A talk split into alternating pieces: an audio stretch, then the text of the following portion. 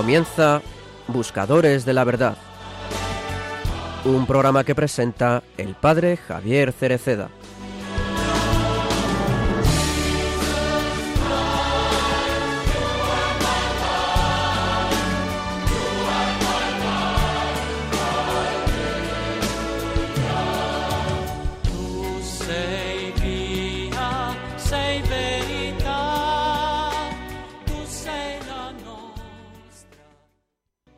La cruz no es un misterio de fuerza, sino de impotencia. No es un misterio de heroísmo, sino de amor. No consiste en sufrir con valentía, sino en tener miedo a sufrir. No consiste en saltar un obstáculo, sino en ser aplastado por él. Tampoco en ser grande y generoso, sino en ser pequeño y ridículo a los propios ojos. Tampoco en demostrar virtud, sino en ver toda su virtud desarbolada y convertida en polvo. Y todo esto, aceptarlo por amor. Y aceptar por amor es no tener ninguna fuerza. La fuerza no sirve para nada. Hace falta el amor. Es entonces, y no únicamente por voluntad o apretando los dientes, como se puede llegar a ello. Porque si uno es capaz de apretar los dientes, es que uno es fuerte. Y mientras uno es fuerte y tiene esa fuerza, no sabe uno todavía lo que es la cruz. No se trata de ser fuerte en la prueba, sino de ser lo suficientemente humilde e inerme para que el amor triunfe en nuestra vida.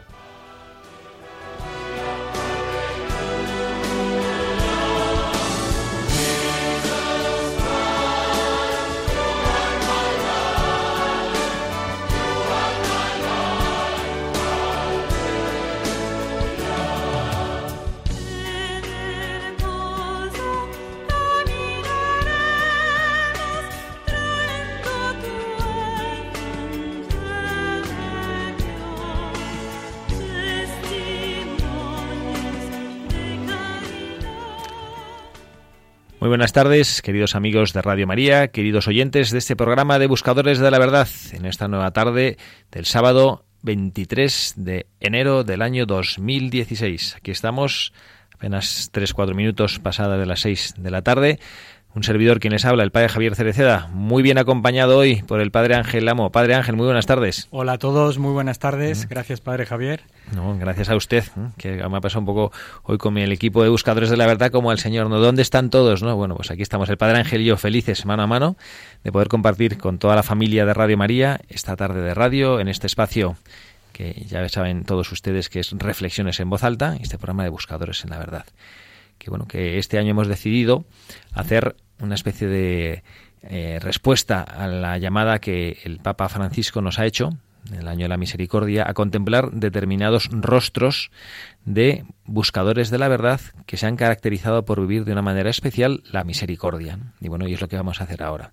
De todas maneras, seguimos abiertos a sugerencias, saben que nos pueden escribir, bien pues sea por correo ordinario aquí a la emisora, en la dirección que ya ustedes saben del Paseo de Lanceros, o también a el correo de este programa específico, buscadores de la verdad, arroba radiomaria.es, buscadores de la verdad, arroba que estaremos encantados de escuchar sus sugerencias, sus propuestas, también nos iluminan cuando comparten alguna reflexión o algo que les ha servido de lo que hemos hablado en el programa. Bueno, pues sin más, vamos a leer ahora mismo el, la música, bueno, vamos a, vamos a leer ahora mismo la biografía de este buscador de la verdad, que como saben, como les repito, es respuesta a una propuesta que nos ha hecho nuestro querido Papa, el Papa Francisco.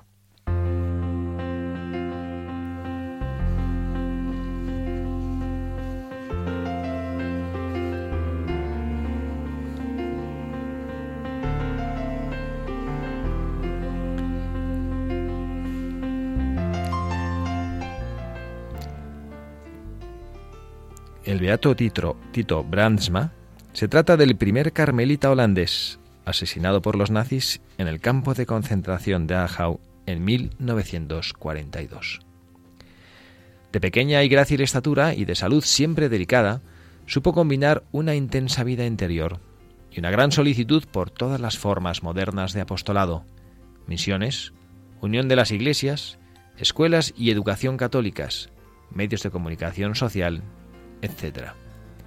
De carácter apacible, pero firme, destacaba por su fe viva, por su inmensa confianza en Dios y por su exquisita caridad, especialmente para con los pobres, por lo que muchos, ya antes de su martirio, le tenían por santo.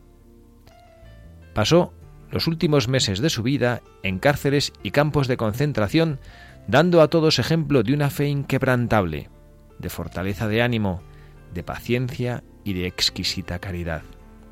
Perdonó a sus enemigos y rezaba por ellos. En Bolsward, pueblecito holandés de apenas 10.000 habitantes, del matrimonio de Tito y Postma, el 23 de febrero del año 1881, venía al mundo el quinto de los seis hijos con que el Señor bendijo a aquellos cristianos padres. Desde niño, Tito dio pruebas de una preclara inteligencia y de un corazón de oro, aunque encerrados en un cuerpo bastante debilucho.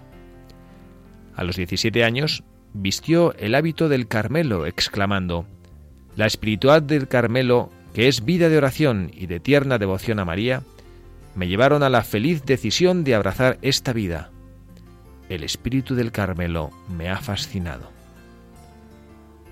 Emitió sus votos religiosos el 3 de octubre de 1899 y se ordenó sacerdote el 17 de junio de 1905. Cursó sus estudios con brillantez, primero en su patria y después pasó a Roma, donde se doctoró en filosofía. Vuelto a Holanda, se entregó de lleno a toda clase de apostolado. Escribe libros y artículos en varias revistas, da clases dentro y fuera del convento, predica y dirige cursillos, organiza congresos, confiesa y administra otros sacramentos. Todos se admiran cómo puede llegar a todas partes. Y lo que más admiran es que ante todo es religioso observante, alma de profunda oración, fervoroso sacerdote, profundamente sencillo y humilde. Fue cofundador de la Universidad Católica de Nimega, catedrático y rector magnífico de la misma.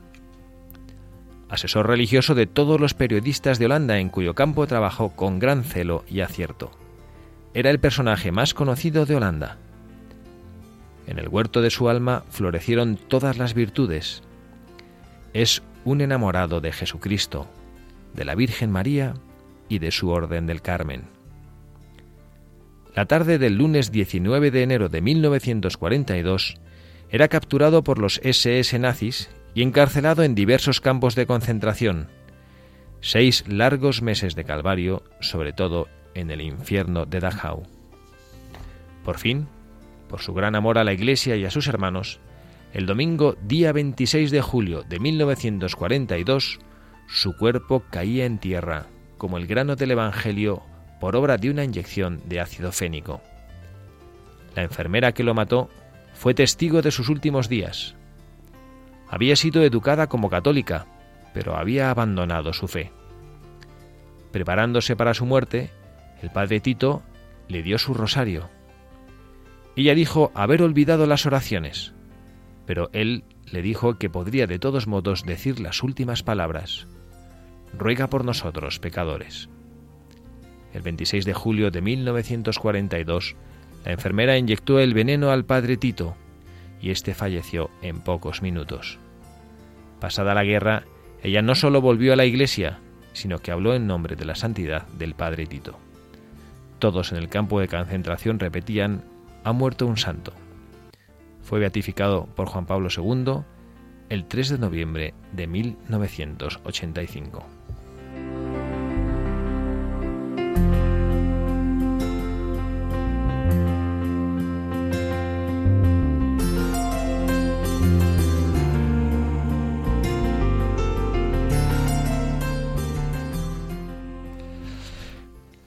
Padre Ángel, menudo beato que nos toca hoy. Sí, sí, ya lo había leído antes y de verdad que impresiona mucho todo lo que acabamos de escuchar, su vida. Estaba echando cuentas, 61 años, mm, pero bueno, muy bien vividos y sobre todo eh, que yo estaba pensando que es una vida que tampoco hay que verla tan lej- alejada de nosotros, porque un poco puede ser ese eh, el peligro y también el no aprovechar lo que de verdad este hombre es. Yo creo que tenemos, hay muchos rasgos, y eso es lo que vamos a tratar de, ver esta tarde, que, que tienen que ver también con nosotros, y eso es lo, lo- lo- lo interesante y eso es lo, lo grandioso, que, que nosotros también, a nuestra manera y en nuestra vida, podemos participar de alguna forma de la vida de este, de este santo, porque, porque nos encontraremos en situaciones o viviremos rasgos que, que este hombre ha encarnado. ¿no? Sí, tienes razón, ¿no? Parece que lo que nos interpela es la normalidad de su vida. ¿no? Mm. ¿No? Cuando decía, en la biografía nos decía ¿no? que era un hombre así un poquito debilucho, es la palabra que utiliza, ¿no? Y, y como un poco frágil, ¿no? Y sin embargo de carácter fuerte. A mí siempre me gusta esa definición de los santos, ¿no? Cuando, cuando nos definen no como personas así, como fuera del alcance de la mano, ¿no? Sino gente de carne y hueso. Nos ayuda a ver y a comprender que nosotros también podemos llegar a vivir esa santidad. No porque nosotros podamos ser superhéroes, ¿no? Sino por el hecho de que la santidad tampoco es una cosa inalcanzable. Es vivir abrazado, como hemos leído en, ese, en esa editorial, que a mí me fascina ese texto y lo, lo utilizo con frecuencia para meditar, ¿no? Que precisamente el abrazar la cruz y el darte cuenta que eres frágil es lo que te hace identificarte más y más con Jesucristo. ¿no? Bueno, pues vamos a, a proceder ya, ya como saben nuestros oyentes habituales, habitual después de, la, de leer la biografía del buscador, tratamos de analizar mensajes que nos deja para nuestra vida, del cual, de los cuales podamos sacar partido. Mm, yo voy a empezar, Padre Ángel, si le parece, con esta, con un verbo que me ha gustado de, cómo definía él su admiración por el Carmelo, orden en la que profesó, y es la fascinación. Yo pienso esta expresión, que Jesús y María fascinen nuestra vida. ¿no? Verbo, o sea, la fascinación yo no sabría bien cómo definirla, ¿no? Pero cuando una, persona está fascinada por algo es que, que no encuentra ninguna cosa negativa, no encuentra ninguna oscuridad, ninguna sombra, y siento que él, como que dentro de su vida y de su educación cristiana, eh, no se conformó con ser una persona que, bueno, pues que, que- se habituara a vivir eh, de una manera más o menos conservadora su fe, ¿no? sino que trató de profundizar. Yo siento que cualquiera de nosotros que, pues que mira profundamente el rostro de Cristo y mira profundamente a la Santísima Virgen María, aca- acabaría fascinado. Y si no lo logramos es porque no lo hacemos bien, no somos capaces de contemplar bien el rostro de Jesucristo. Y bueno, y este Carmelita, bueno, también es verdad que tiene una, una espiritualidad de ellos especialmente hermosa, de oración y de, y de contemplación, ¿no? Pero él logró, logra- él logró alcanzar esa fascinación por la figura de Cristo y de María. Sí, yo mm, volviendo sobre esta, este término, esta palabra, cómo, cómo definir fascina- fascinación o cómo entenderlo y vivirlo nosotros, pues también podría ser el, el adjetivo, el epíteto de enamorado, ¿no? Hoy, hoy un compañero mío me decía una frase que tampoco la entendí muy bien, pero yo creo que captó lo que, lo que a lo mejor tiene que ver ahora, ahora con la fascinación. Decía, no es lo mismo estar enamorado que vivir como un enamorado. Pues a lo mejor algo es de eso tiene la fascinación, que es ese vivir, ¿no? Como enamorado. Yo mm, en la biografía que ha leído el padre Javier decía eh, que, o yo saco que él vivió, y lo hemos escuchado todos, ese binomio difícil en nuestra vida entre vida interior y apostolado. Pero el adjetivo que pone en la biografía es que tenía una gran vida interior y un gran apostolado. A veces pues nosotros podemos tener una vida interior pero y un gran apostolado y o una gran vida interior y apostolado, pero mm, parece que es a lo mejor insignificante, pero que pueda tener en estos dos en este, a veces dos polos ese gran epíteto de gran, yo creo que viene precisamente de, de, de un enamoramiento eh, tal de, de Jesucristo y de la Virgen María, pues que mm, en ambas cosas no son contradictorias, sino que nacen, yo creo, como fruto una de la otra y por eso son apasionadas las dos, no, no y por eso son grandes las dos. Yo creo que, que es una de las lecciones que nos da y, y por último, antes de, mm, a lo mejor pasar a otra otra lección, mm, cómo vivir esa fascinación y ese amor. Yo, como una persona un día me dijo, era eh, pues como pasa en el trato y en el amor humano. ¿Qué, qué hacen dos enamorados, un esposo y una esposa o dos novios? Pues, pues es eh, dedicación y tiempo. A veces, eh, para, a veces no sabemos cómo hacer para enamorarnos más de Jesús y María. Pues, eh, pues si lo, lo ponemos un poco a nivel humano, es el- el- el- la dedicación y el tiempo que yo puedo dedicarle y pasar, ¿no? Con Jesucristo en la Eucaristía o con la Virgen María en el Rosario. Pero nace de ahí ese enamoramiento, ¿no? Cuando, cuando, cuando yo puedo tener eh, espacios y puedo eh, de- volcarme, pero para ello pues hay que retirarse o hay que dejar otras cosas y estar realmente ahí donde, donde quiero estar. ¿no? A mí me llama la atención un personaje que yo espero poderle dedicar un programa de Buscadores de la Verdad eh, en breve, que es el buen ladrón, un personaje del Evangelio. ¿no? Bueno, no, no quiero despistarme ahora, y bueno, pero esta idea viene de la contemplación de la figura del buen ladrón. Y viene al caso hablando de la fascinación que podemos experimentar cuando contemplamos el rostro de Jesucristo. Una reflexión que yo he encontrado en un libro bellísimo que reflexiona sobre lo que es la conversión, sobre lo que es la misericordia de Dios. Pero se pregunta el autor del libro que cómo es posible que este buen ladrón fuese capaz de alcanzar de Jesucristo en segundos, segundos, siendo él la misma fuente de gracia, siendo Jesucristo la misma fuente de gracia para todos los hombres en todos los momentos de la historia, ¿cómo es posible que un ladrón hiciese tal grado de conversión y conversión sincera, porque a Jesucristo no le podemos engañar, que él viendo su corazón y viendo que era un gran criminal, se convirtiera en tan poco tiempo en un gran santo.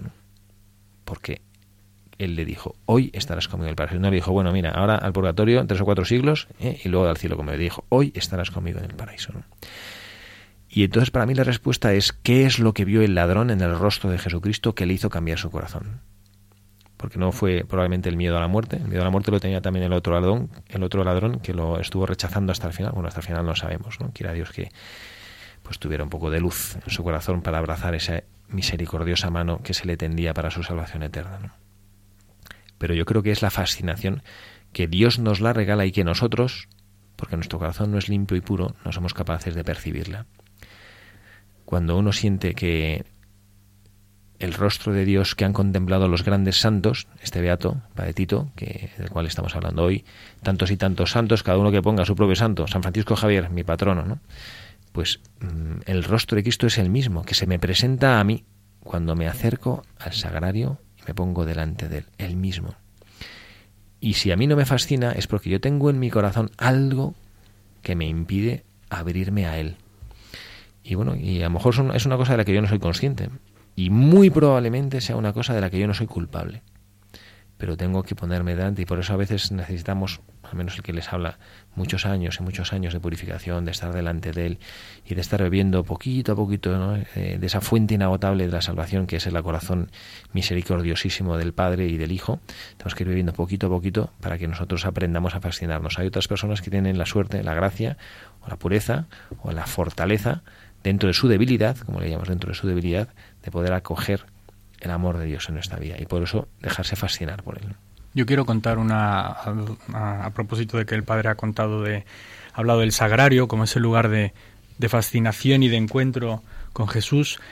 Una experiencia, yo acabo de estar hace poco en Tierra Santa y, y, bueno, quien ha estado entenderá que eh, en los lugares mm, donde ha estado Jesús, el poder estar, no, aplicar los sentidos, ver, oler, tocar, pues es fascinante, porque de verdad es como si tocases a Jesús de algún modo. Pero yo me hice al final del viaje una reflexión que después otra persona que también ha hecho el viaje me lo dijo y entonces me ha confirmado, porque exactamente llegó a la misma conclusión que yo, que era, todo esto de Tierra Santa es maravilloso, de verdad. Te ayuda un montón en tu experiencia de Cristo, pero mi reflexión era, y la Eucaristía todavía es mucho más. O sea, yo cuando llegué a Tierra Santa me dieron más ganas y, no sé, un reclamo mayor a, a, a tratar de eso que experimenté tocando esos lugares, eh, poderlo experimentar de algún modo tocando la Eucaristía. Porque, porque, porque es verdad. O sea, ahí tocamos lugares de Cristo, pero en la Eucaristía estamos tocando al mismo Jesucristo. Entonces, es como de aquí mm, da- darnos cuenta de lo importante, de lo maravilloso y de lo, de, lo, de lo grandioso que es la Eucaristía, que la tenemos todos los días, está a nuestro lado, no necesitamos viajar, no tenemos que ir a Tierra Santa. Y yo creo que este era pues el secreto de, de nuestro beato de hoy, el Padre Tito, que, seguro, seguro incluso mm, en el campo de concentración tendría la posibilidad de, de tener a Cristo Eucaristía. ¿no? Lo dice, fíjese qué, qué adjetivo utiliza, ¿no? hablando de la caridad, una exquisita caridad. Y que trataba y que perdonaba también, perdonó a sus enemigos y rezaba por ellos. Un ejemplo de fe inquebrantable, de fortaleza de ánimo, de paciencia y de exquisita caridad.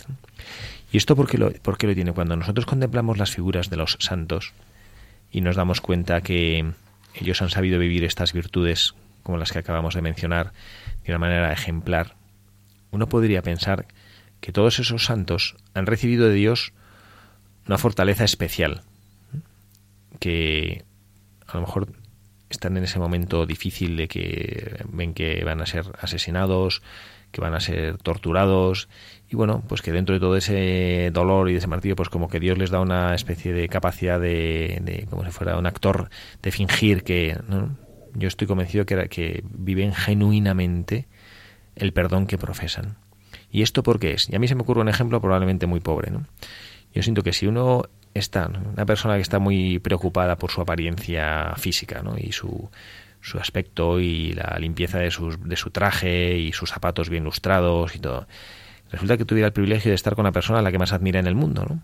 Por ejemplo, no sé, eh, pues estás ahí con el que viene el Papa Verde, ¿no? Yo siento, estás ahí en, casa y te dicen, no, no, que viene el Papa Verde, ¿no? Y tú estás ahí con el Papa y, vieras que, pues no sé, que un niño pequeño te ha, manchado los zapatos o te ha tirado, pues no sé, la sopa te la ha tirado encima de los pantalones, eh, pues yo siento que, hombre, te, te, darías cuenta, ¿no? Pero dirías, bueno, estoy tan a gusto con el Papa que es que no, es una cosa casi, casi que me parece secundaria, ¿no? Cuando el amor de Dios ocupa ese lugar en nuestros corazones, todo lo demás como que sale sobrando, ¿no? como que parece que es secundario. A mí la segunda enseñanza que, que, me gustaría sacar de el segundo mensaje del, del, padre Tito, que quisiera compartir con todos nuestros oyentes de este programa de Buscadores de la Verdad, es la capacidad del sufrimiento, la capacidad de sufrimiento. Él, eh, les voy a leer ahora una, unos, unos versos que él escribió eh, estando en la cárcel, ante una imagen de Jesucristo que él había colocado en un ángulo de su celda. Es un poema que muestra la profunda vida interior y la experiencia de Dios que vivía este sacerdote y que le llevaba a mantener la fe y la confianza, incluso en ese infierno del campo de concentración en el que él vivía. Escuchen ustedes qué belleza. Feliz en el dolor mi alma se siente. La cruz es mi alegría, no mi pena. Es gracia tuya que mi vida llena y me une a ti, Señor, estrechamente. Quédate, mi Jesús, que en mi desgracia jamás el corazón llore tu ausencia, que todo lo hace fácil tu presencia y todo lo embelleces con tu gracia. Qué, qué fortaleza la Padre Ángel de poder decir feliz en el dolor mi alma se siente, ¿no? Yo desde luego no me siento lejos de poder decir y de poder afirmar esas cosas, ¿no? Y además la, las barbaridades, ¿no? Ahora hace poco una persona que me, me, me, comentaba que había estado leyendo un libro, no recuerdo exactamente el título, era algo así como la bibliotecaria de Auschwitz o algo así, ¿no? Y decía, me decía, padre, qué estremecedor eh, la cantidad de miseria que puede albergar el corazón del hombre cuando se empeña en ser malo. ¿no? Pues este sacerdote mmm, seguramente vivió y, palpó y pudo experimentar la miseria del corazón del hombre embrutecido por la violencia y el odio. Y sin embargo fue a la vez capaz de, bueno, pues de experimentar esa, esa sensación de felicidad que su alma mmm, vivía ante esa cercanía de su amor, Jesucristo, y con cuya cruz se identificaba al padecer él ese mismo dolor y ese mismo tormento. Sí, eh, estaba, hemos leído que él estuvo seis largos meses de infierno ahí en ese campo de concentración.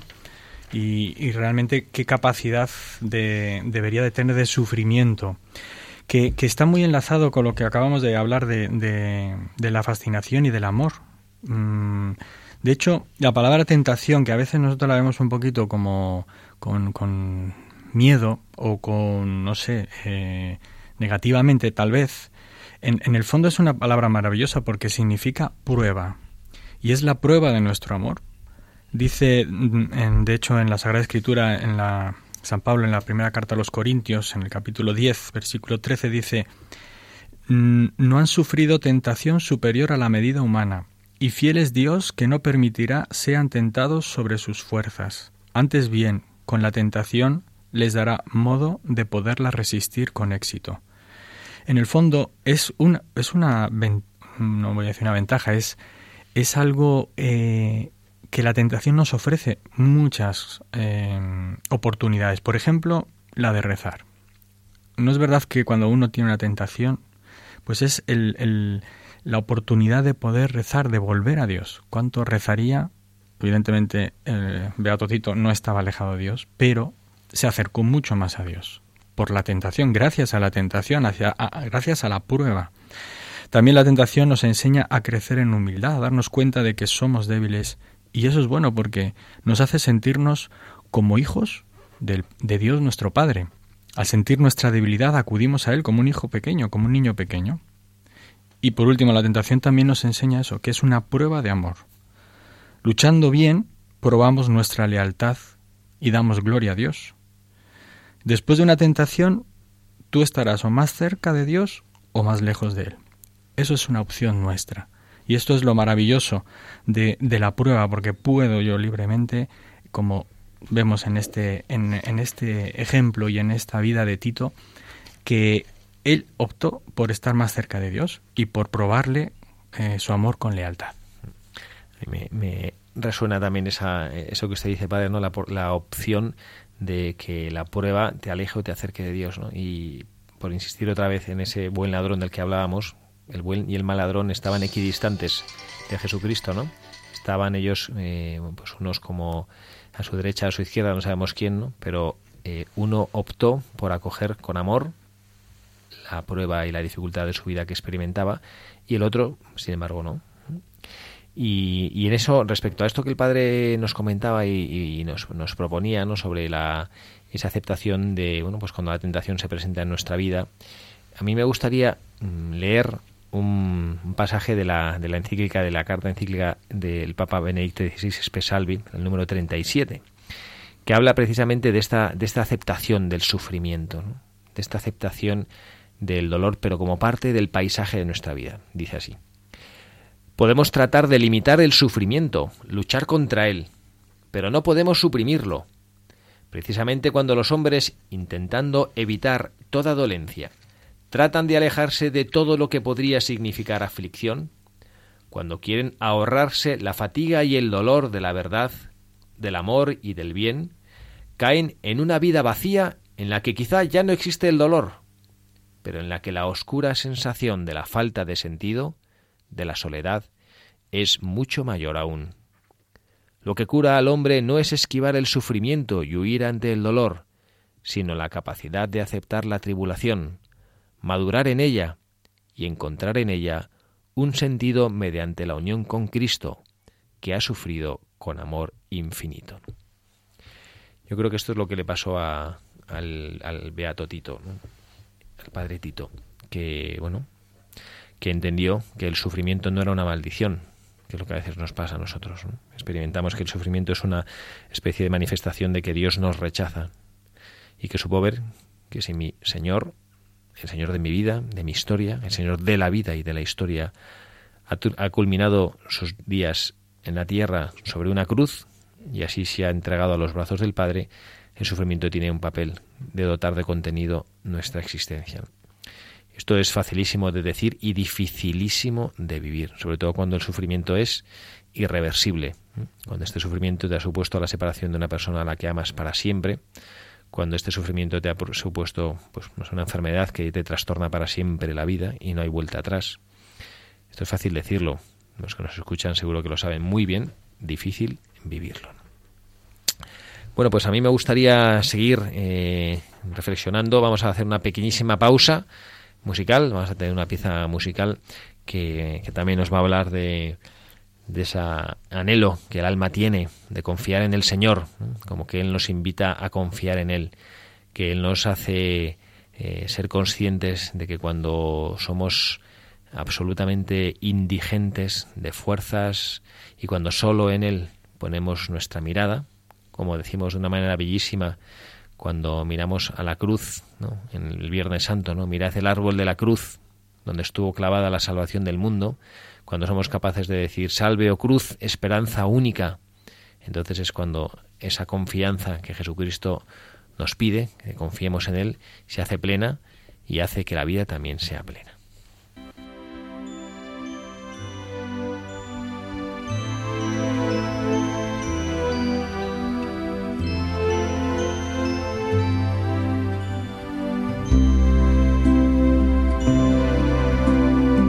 Estoy a tu puerta y llamo, ábreme, déjame entrar. Yo conozco tu vacío, te quiero llenar. Con tu carga en mis hombros, yo te aliviaré. Tus pesares y tu angustia,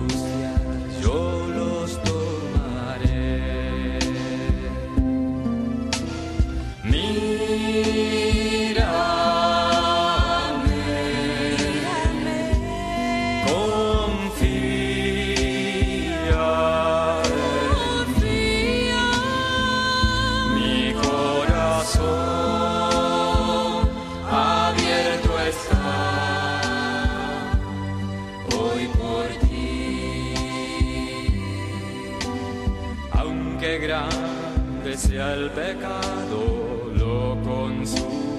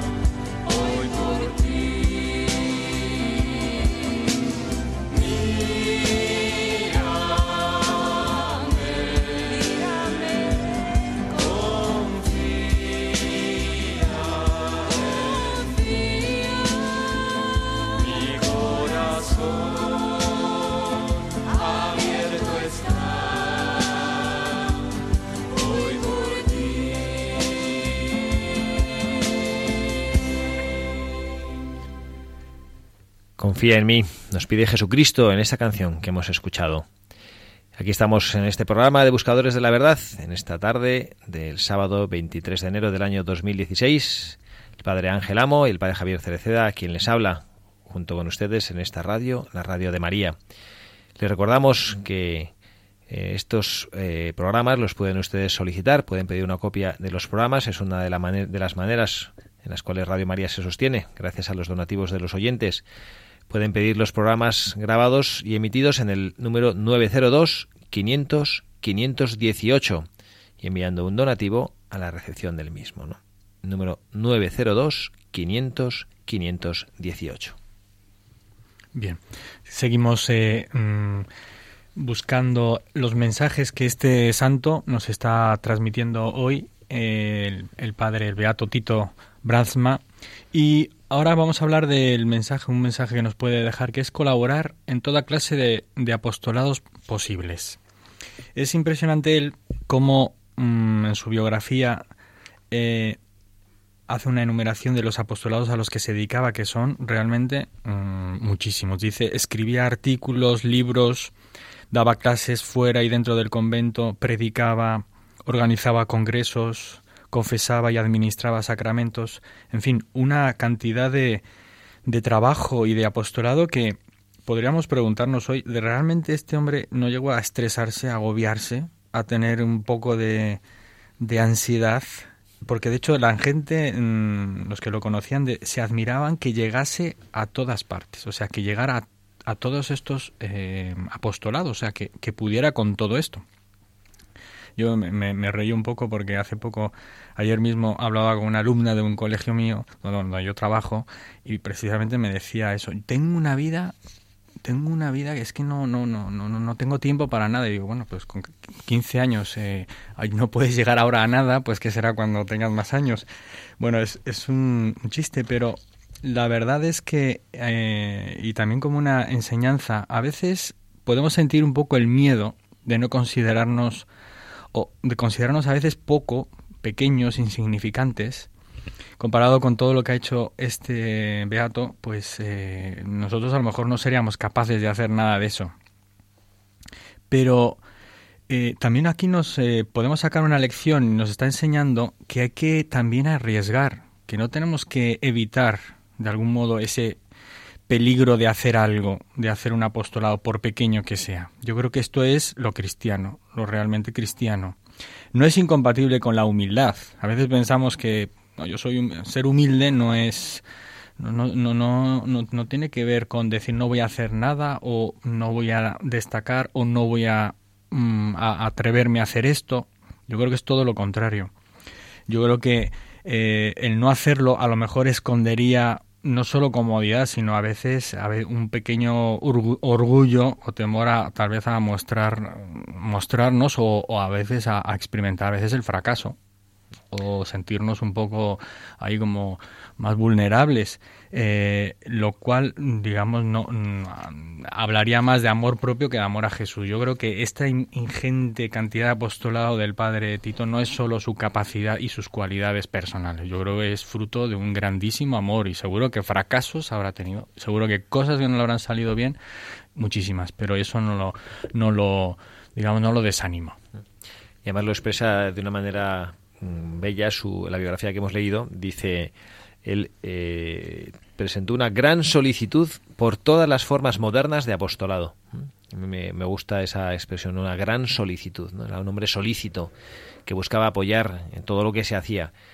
Me, recuerda ese momento del Evangelio cuando los apóstoles le mm, llaman, se acercan a Jesucristo, ¿no? Porque hay uno como que está expulsando demonios en sus nombres, como diciendo que este está en otro apostolado que no es el nuestro, ¿no? Y Jesucristo pues dice, mira, el que está con, el que no está con nosotros, contra nosotros, está con nosotros. ¿no? Y siento que a veces en la Iglesia nos pasa un poquito esto. ¿no? Nosotros los cristianos tenemos ese gran reto que Jesucristo ya lo conoció y por eso le pidió al Padre por la unidad entre todos los cristianos. Tenemos esa dificultad de que cada uno como queremos ir a lo nuestro. Y eso se manifiesta entre los hijos de la Iglesia, a veces pues por distintas confesiones cristianas, pero a veces también entre los católicos, eh, como que parece que hay no, no, no, sé, no sé cómo describirlo no es envidia no pero esto como que esto esto es lo tuyo y esto es lo mío. Tú a lo tuyo yo a lo mío. Yo en mi apostolado yo es que soy de este yo me dedico a esto tú o yo soy de esta familia religiosa o de este movimiento dentro de la iglesia tú es que eres de otro tú. Y bueno gracias a Dios son cosas que no son generalizadas y no están en la raíz ¿no? pero hay que tener solicitud por todos los apostolados y por todo lo que la Iglesia hace y además por formas modernas de apostolado. A mí me hace gracia, pero claro, el Beato Tito vivió a finales del siglo XIX, ¿no? Dice como como formas modernas de apostolado decía pues no sé pues que si la educación eh, medios de comunicación social las escuelas católicas bueno pues eh, la unión de las iglesias decía en la época me imagino que era una preocupación en, en, la, en el tiempo en el que él vivió no Bueno, el Papa nos lo está pidiendo, vamos, ya desde el Papa Juan Pablo II, también Benedicto XVI, ya el Papa Francisco, como nos están pidiendo a los cristianos ¿no? que seamos presentes, que estemos presentes en el mundo de las nuevas tecnologías, en el mundo de, de, las, de las comunicaciones sociales. Aquí está Radio María poniendo ese- esa pequeña aportación de la nueva eva- evangelización ¿no? a través de las ondas. Y bueno, también todos nosotros que sepamos que tenemos que estar abiertas a todas las formas de apostolado. Y yo creo que el cristiano tiene la responsabilidad de sostener, al menos con sus oraciones, eh, si es posible, con su tiempo, y si tiene capacidad y medios, con, con- de de manera material, sostener los apostolados y el bien que hace la Iglesia. Tantas y tantas personas a nuestro alrededor que son buenas, buenas personas. Yo estoy ahora un poquito estremecido por la cantidad de personas a mi alrededor que estoy escuchando que padecen cáncer. Yo creo que en los últimos 10 días, pues como ocho o nueve personas cercanas a mí me han dicho, no, pues mira, que a mi hermana le pasa esto, que a mi, que a mi tío le pasa esto, eh, personas cercanas, cercanas eh, de las enfermedades de cáncer, todos, todos con cáncer, ¿no? Y hablaba esta mañana con un médico amigo mío que su hermana le han detectado un cáncer de mama y bueno, está esperanzado, están esperanzados porque parece que lo han pillado pronto y es una cosa relativamente fácil de tratar. Y me decía, padre, que doy gracias a Dios por ver que todavía hay gente buena en el mundo, ¿no? Decía, porque en el servicio este de oncología donde están tratando a su hermana, qué gente tan buena, qué, qué sensibilidad tan preclara hacia el sufrimiento que supone en la vida de una persona al descubrir que tiene un cáncer, qué alegría transmiten, qué esperanza promueven. Y bueno, pues a mí me. Yo, siento que en el mundo es verdad que hay muchísima gente muy buena. Lamentablemente en, las, en los telediarios, en los medios de comunicación, eh, no encuentran, eh, digamos, capacidad de transmitir de una manera fuerte las buenas cosas que pasan. Y es mucho más llamativo pues que te digan que no sé que ha habido un accidente en la carretera tal y que se ha matado otro o que ha habido un nuevo caso de corrupción de no sé cuántos o que un caso de violencia de género pues eso parece que es más llamativo que decir pues no sé que hay un servicio de oncología de un hospital de Madrid donde o de Madrid o de cualquier capital de provincia que los hay a Dios gracias donde hay un equipo de gente maravillosa que quiere a los enfermos y que les ayuda y les aporta, ¿no? Pero esto también sucede y nosotros debemos ser parte de esa solución, debemos ser parte de quienes motivamos a los demás, quienes generamos esperanza en los demás. Bueno, padre, que tenemos todavía un poquito de tiempo, yo creo que nos da para seguir analizando alguno otro de los mensajes que el Beato Tito nos propone a nosotros. Que prediquemos la verdad aunque nos cueste la vida. Yo eh, pienso que esta, hablábamos antes de la capacidad del sufrimiento, del martirio, y me parece que este es otro martirio. El, el, eh, eh, aquí habla de predicar la verdad, pero yo, yo mm, lo aplicaría también a vivir, porque mm, es una forma de predicar el vivir. A veces no, no se tiene que, no, no estemos esperando a predicar con palabras la verdad, porque alguno dirá, bueno, yo aquí en, sí, a veces es mucho más mm, eh, oportuno y mucho más eh, necesario el predicar con el ejemplo, el vivir, que es una predicación, la verdad. Eh, y yo lo, lo relaciono a llegar a, vi- a vivir un- una libertad interior. Me explico. A veces hay intenciones y motivaciones que nos llevan a hacer cosas que, que realmente no son por el puro amor a Dios y por el puro amor al prójimo. Y, y eso de algún modo nos, nos tiene atados y nos tiene como, como y muchas de nuestras obras que hacemos pues pierden toda su de verdad su no sé su, capacidad de bien incluso de, de, de- santificación personal precisamente porque o no o no soy capaz de darme cuenta de eso que, que por lo que hago las cosas o no tengo la valentía pues de- de irme desapegando a lo mejor de eso. Y eso es un verdadero martirio, en el sentido positivo de decir, llegar a, de verdad a que eh, no tenga miedo, a, que eh, resplandezca esta verdad de, lo que es, pues mi vida es de Dios, es para Dios, es para el bien del prójimo y no de algún modo vivir eso para el servicio mío, porque eso es, eso es algo que está siempre ahí al acecho. El, e incluso de- de nuestra relación con Dios y de nuestro querer amar al prójimo, pues si, si no somos vivimos con, con radicalidad la verdad de eso, pues eh, puede ser que lo hagamos para nuestro propio amor propio. Fíjese que yo no sé si tengo ganas de leer otro otro pasaje de otra encíclica, en este caso de, Juan Pablo- de San Juan Pablo II, Redentor Hominis. y que habla quizá, bueno, habla más de la misericordia, pero habla también de esa capacidad de que nos demostró Jesucristo de poder luchar por hacer la verdad en su vida, ¿no? que Cristo en su vida nos demostró que se puede vivir sin tener doblez. Dice así este, esta cita. El suyo es amor que no retrocede ante nada de lo que en, él mismo exige la justicia. Y por esto al Hijo, a quien no conoció el pecado, le hizo pecado por nosotros, para que en él fuéramos justicia de Dios. Si trató como pecado a aquel que estaba absolutamente sin pecado alguno, lo hizo para revelar el amor que es siempre más grande que todo lo creado. El amor que es Él mismo, porque Dios es amor. Y sobre todo, el amor es más grande que el pecado, que la debilidad, que la vanidad de la creación, más fuerte que la muerte. El amor siempre dispuesto a aliviar y a perdonar, siempre dispuesto a ir al encuentro del Hijo pródigo, siempre a la búsqueda de la manifestación de los hijos de Dios que están llamados a la gloria. Esta revelación del amor y de la misericordia tiene en la historia del hombre una forma y un nombre. Se llama Jesucristo.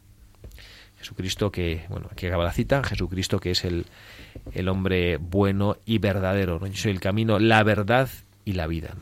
Nadie va al Padre si no es por mí. La verdad que queremos nosotros encarnar en nuestra vida, en nuestra lucha, la verdad que queremos hacer propia, como dice el Padre Ángel, que haga genuina nuestra existencia. Lo decíamos antes también en otra cita preciosa, que nuestra existencia no puede ser una búsqueda del no sufrimiento y del no dolor. Hay personas que viven así, muy empeñadas en no sufrir y quizás como resultado no viviendo. El dolor es parte de la existencia, el dolor es parte de la vida. Y bueno, pues vamos a aprovechar que todavía tenemos unos minutitos para la, eh, el último de los mensajes de, este buscador de la verdad que hemos tenido la oportunidad hoy de analizar, de este beato, el padre Tito Brandsma, este carmelita holandés que fue martirizado por los nazis en el campo de concentración de Dachau en el año 1942. Este es un mensaje que hemos hablado y compartido con otros muchos de los buscadores de la verdad que a lo largo de estos años de programa hemos podido analizar y disfrutar. No responder al odio con el odio, sino con el amor. No responder al odio con el odio. Qué difícil. De hecho, dicen los, eh, los que vivieron con él que cuando le aplicaron esa inyección, la enfermera mm, y murió, todos decían que había muerto un santo. Precisamente, pues por, por lo que acabamos de escuchar, de que no respondió al odio. Pero también hay que pensar que, que el padre, el Beato Tito, no era una persona así angelada que no tuviera eh, pasiones. Obvio que él sintió rabia, sintió odio al verse ahí privado de una libertad y, de- injustamente. Eh, por supuesto que sintió esas emociones y sentimientos tan naturales. Mm, Si no los hubiera sentido, no hubiera sido de verdad un santo. Es que no, realmente no podemos prescindir de ellos. Y digo, y- y lo quiero recalcar porque a veces consideramos que esas emociones y sentimientos, pues no me van a servir de nada. Al contrario, o que solo tengo que pensar en deshacerme de ellas. Y precisamente es todo lo contrario. Jesús mismo también sintió hace poco eh, rabia. Hace poco en- eh, leímos el Evangelio que en una sinagoga, eh, cuando estaba el, el hombre este con el brazo mm, paralítico, tieso, dice que se echó una mirada de rabia mirando a, a los que estaban ahí y que eran los fariseos. Y er- ese mismo sentimiento, pues es un sentimiento humano, lo tuvo también Jesús. Y, y por supuesto que él supo aprovechar, porque en el fondo es una energía que hay que canalizar. Precisamente por esa, esa fuerza que a veces se manifiesta en una rabia, pero que también se puede manifestar en, en- en el caso de Jesús de llegar al patíbulo. Porque esa fuerza la canalizó en, ese acto de donación total. Y, lo mismo el padre, el Beato Tito, esa, esa- ese- esos sentimientos y emociones que, sintió de coraje, de rabia, de odio, pues no les dio salida, digamos, eh, respondiendo de la misma forma, sino al contrario, eh, en actos, eh, bueno, en el acto de la donación total de su vida, y para eso se necesita mucha fuerza y se necesita mucha valentía, porque no cualquiera puede hacer lo que él hizo. Y, y- y por lo tanto, eh, mm, vemos cómo nosotros también, en lo que vamos, en esas emociones y sentimientos que sentimos todos los días por, por causas externas y, o internas, lo que hay que hacer es aprovechar esa fuerza, aprovechar esa energía para vivir eh, los valores que queremos vivir, en el fondo, las virtudes, las que caracterizaron a Jesucristo y las que nos van a llevar más a la unión con Jesucristo. Tiene usted razón que a veces las emociones que catalogamos como negativas mm, las buscamos apartar. Eh, desterrar de nuestras vidas. ¿no? Hace poco yo estuve, estaba ahí viendo con unas personas una... Vamos, así como rápidamente estamos viendo una película de estas de dibujos animados, de esas que ven los niños, ¿no? Y no recuerdo bien el título, ¿no? Pero que era una cosa pintoresca porque era como la vida de una niña y entonces los protagonistas de, la, de los dibujos animados eran como los, los sentimientos que vivían dentro de la niña, ¿no? Pero los sentimientos eran como, eran personajes, no como muñequitos que vivían como, como si, como si fueran, como si estuvieran en el cerebro de la niña, digamos, ¿no? Una cosa simpática, una cosa y bueno, pues todas las aventuras que pasa como la niña pequeña. Y bueno, hay un momento que la niña va creciendo y tiene una crisis, se puede que sus padres cambian de ciudad, entonces ella empieza con una tristeza tremenda y tiene una crisis y al final se quiere escapar de casa, ¿no? Y entonces están todas las emociones, ¿no? Que eran la, alegría, la tristeza, el miedo, la ira y el asco, creo que eran las emociones, ¿no? Y entonces están todos diciendo, a ver cómo convencen a que no, no, que la, tratando de luchar, que la niña, que no, que no se vaya, que no haga una barbaridad, y no, no, no lograban hacerlo, ¿no? Y al final la niña como que se está escapando y al final la emoción que logra eh, que la niña no haga la tontería de irse de su casa es la tristeza que le da separarse de sus padres, ¿no? Entonces la niña de pronto experimenta tristeza al pensar pues o el daño que le va a hacer, ¿no? Y es lo que hace lo que le hace volver a su casa, ¿no? Bueno, es una bobada porque es una película de dibujos animados, pero a mí me parece un mensaje que al menos a mí, que ya soy un- ya voy calzando años en la vida, me hizo reflexionar. Es verdad que a veces estos sentimientos negativos son constructivos, ¿no? La tristeza es una cosa pues no muy deseable, pero bueno, pues nos hace ver que, que sí, que, la, que, puede construir también y puede hacer un bien. Y respecto a este mensaje también me venía a la mente ya rapidísimo porque ya se nos, se nos está acabando el tiempo del programa.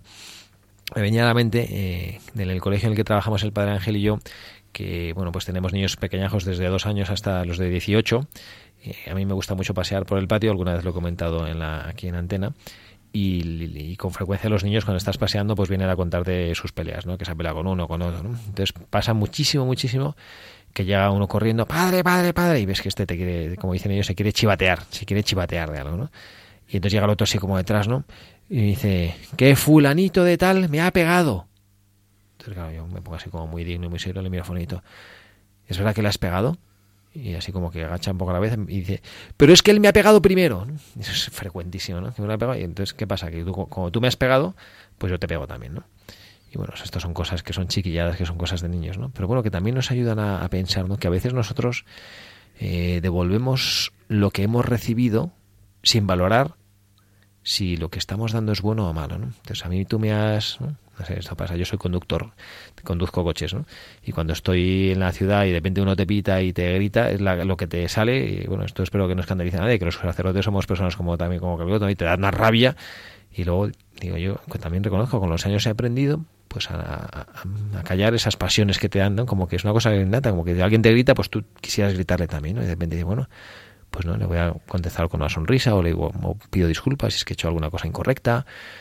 Y bueno, uno como que al final dice, bueno, yo creo que he hecho, no sé, si Jesucristo, eh, si condujera, haría lo mismo, yo creo que sí, que, que- sería un hombre pacífico, ¿no? Y que devolvería bien frente a, las, a, a la rabia de los demás, ¿no? Y yo también, eh, viendo lo que dice de su biografía, os propongo un como un no sé si un propósito, pero algo muy concreto. Dice aquí el, eh, que el padre Tito le entregó a la enfermera un rosario. Esa enfermera que le puso la inyección eh, le entregó el rosario. Sabemos que esta enfermera había sido bautizada y había dejado de practicar, pero y que después se convirtió. Pero fijaos en un gesto, le entrega un rosario. Y a veces lo que a veces nos puede acercar a esas personas con las que podemos haber tenido a lo mejor eh, un problema, una dificultad, sentimos odio, rabia por algo que me hayan hecho, a veces no nos pueden salir, no nos saldrán las palabras y no, y no sabremos ni qué decirle o si sabemos o si sabemos qué decirle y no queremos decírselo. Pero lo que nos puede ayudar para acercarnos, para tender puentes, para que no haya se vaya haciendo una brecha y un abismo es a lo mejor un gesto.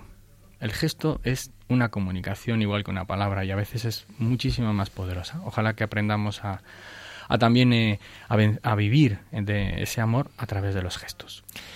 Muy bien, Padre Ángel, muchísimas gracias.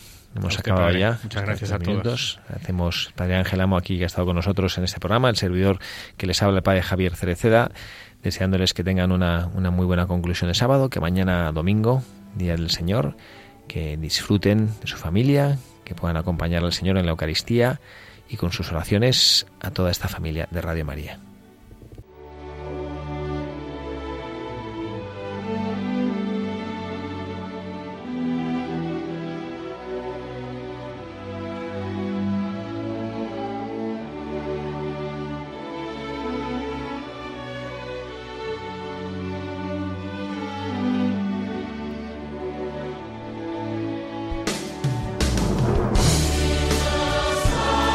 Han escuchado Buscadores de la Verdad,